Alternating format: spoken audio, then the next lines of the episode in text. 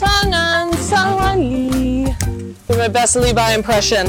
He's not fat, he's just chunky.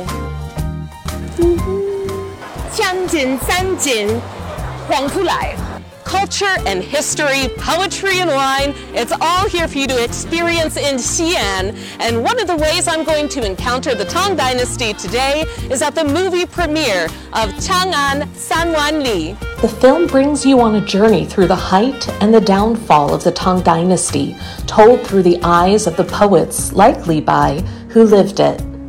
Bai, the man, the myth, the legend, who wrote a lot about drinking under the moonlight, so romantic. And one of my absolute favorite lines that he wrote is, Don't show an empty cup to the moon.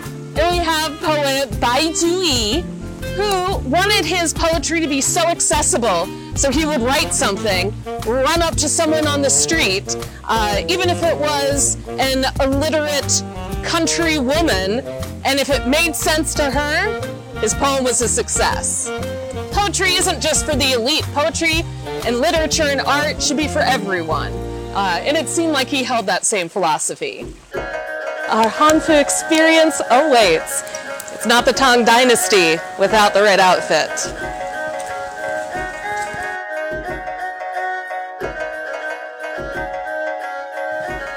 First of all, everything is beautiful. How can?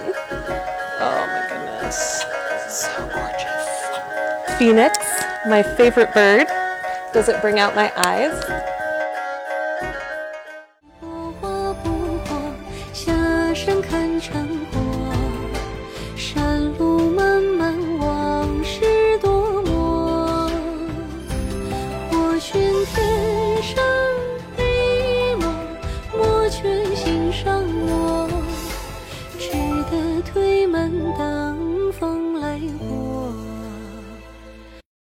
I think this is the first time I've ever dressed up to go to a film premiere, so I'm very, very excited.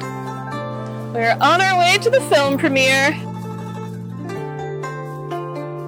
天津三锦回还还不来 The famous Li Bai, everybody. I teach you to read a poem. Yes. 哎，花间一壶酒，花间你 你火一壶。一壶。酒，酒哎，酒啊，独酌无相亲。独酒无选心。哎，知道这是什么诗吗？什么什么什么？知道这是什么诗吗？月下独酌，啊？月下独酌，月下独酒，独酌，独酌。独酌。啊。今天有那种维特木啊！OK，我怎么月？我去看电看电影。好的。哈。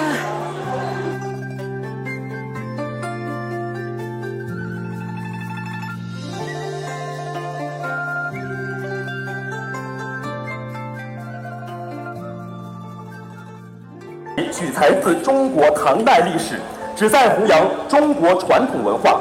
我们的电影好看吗？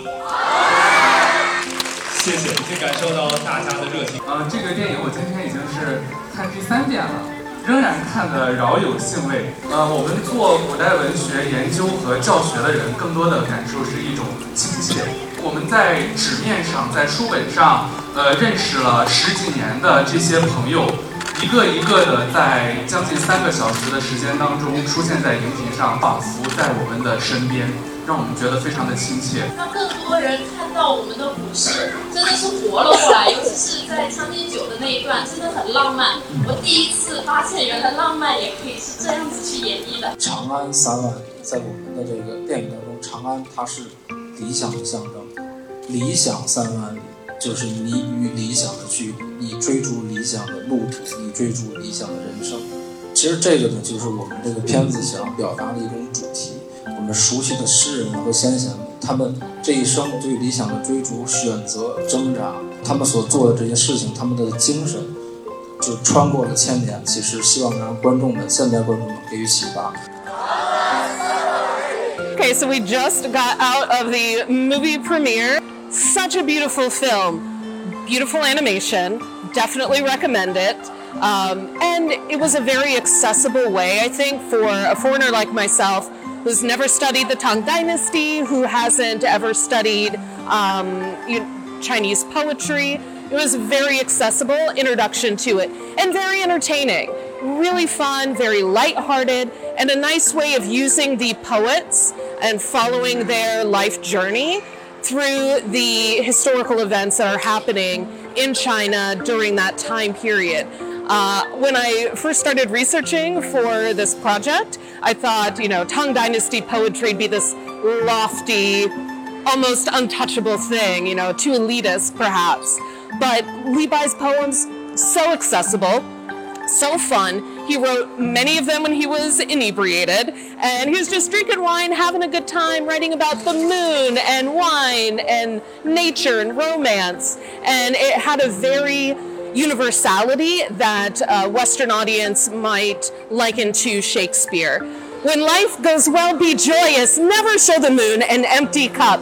Heaven gave me talent for a reason. Spend now, riches return in season. Experiencing the Tang Dynasty and Li Bai's poetry with its universal and human themes has truly been a delight.